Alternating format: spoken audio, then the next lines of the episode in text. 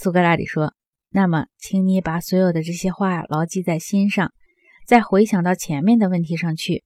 能有许多人承认或相信真实存在的只有美本身，而不是众多美的事物，或者说，有的只是任何事物本身，而不是许多个别特殊的东西。”阿德曼托斯说：“绝对不可能。”苏格拉底说：“因此，能有许多人成为哲学家吗？”